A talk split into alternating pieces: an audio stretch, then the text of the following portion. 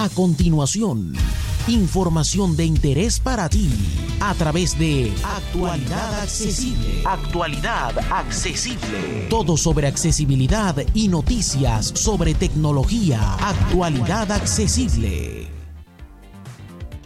Hola, hola, hola, hola. Soy J. Almagro, Pepe para los amigos, y esto es Actualidad Accesible News, el resumen semanal de noticias que elabora para ti actualidadaccesible.com. Ya sabes que tienes toda la información en nuestro canal de vídeo de YouTube, en Actualidad Accesible y en nuestra página web. Y vamos con ello, vamos a empezar con las novedades de hardware que a estas alturas del año todavía tenemos algunas.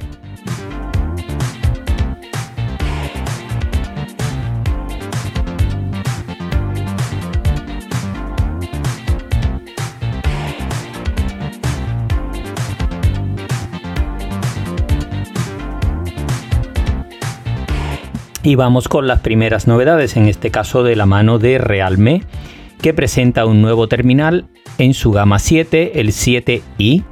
Es un terminal de gama media que tiene algunas cositas interesantes.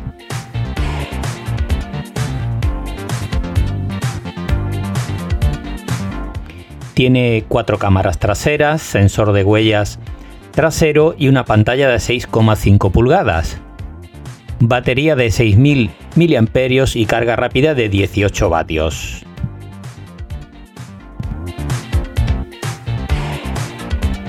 Su precio será de unos 189 euros.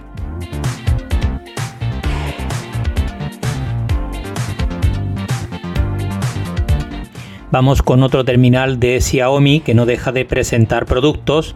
En este caso es un Redmi 9 Power, que lo más interesante que tiene su precio de 122 euros al cambio, eh, precio estimado en Europa, y que cuenta con una batería también de 6.000 mAh, cuatro cámaras traseras y poco más que destacar.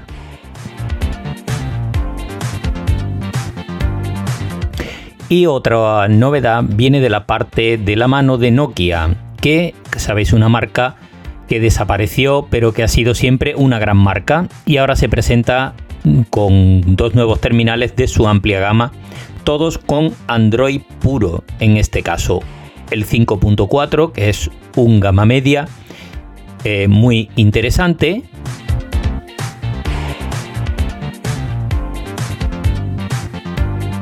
Tiene cuatro cámaras traseras, una frontal bajo pantalla y eh, un precio muy aquilatado.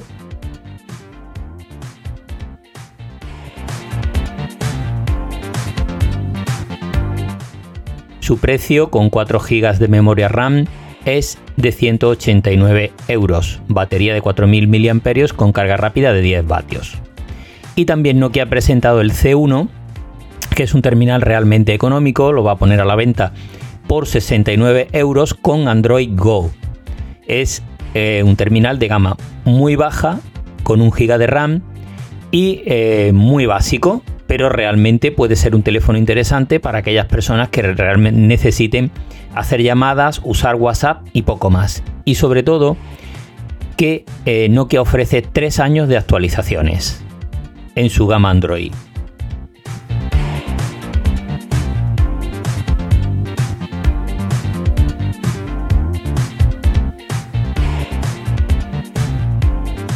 Y vamos con la marca Vivo que ha llegado este año a Europa y está apretando fuerte. Ahora trae un nuevo terminal de su gama Y, el Y52S. Es un terminal de gama media que se va a vender por 239 euros.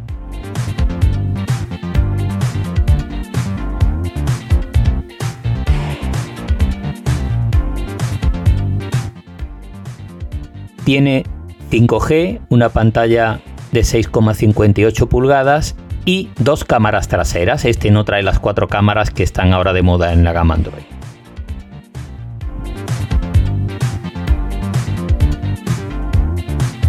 Y vamos con las novedades de software.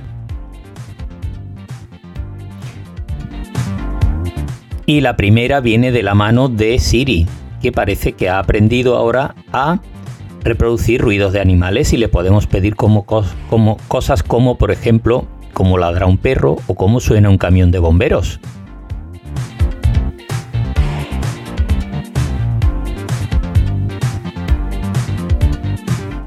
No parece que sea una novedad muy importante, pero bueno, poquito a poco se va haciendo más inteligente.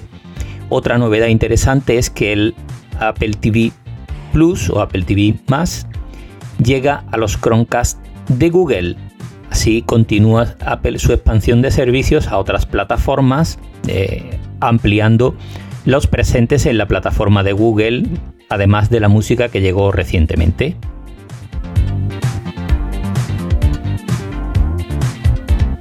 Otra novedad de Apple esta semana ha sido la aparición de Apple Fitness, que es el eh, servicio de entrenador personal a domicilio, pero para el que necesitaremos tener como mínimo un Apple Watch compatible con este servicio. Del Serie 3 en adelante porque necesita Watch OS 7.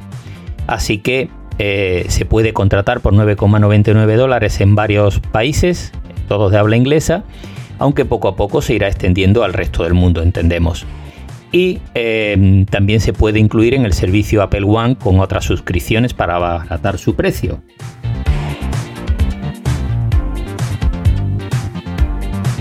Y vamos para terminar con los rumores, y hay dos rumores también relacionados con Apple.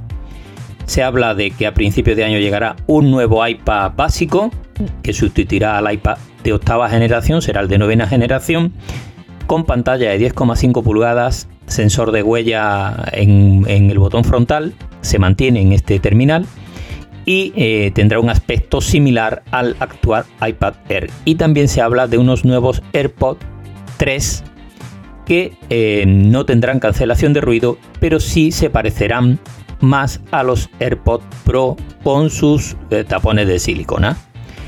Y esto va a ser todo por esta semana, así que nos vemos por ahí. Un abrazo fuerte a todas y a todos y hasta la semana que viene. Y ya sabéis, para más información visitar actualidadaccesible.com.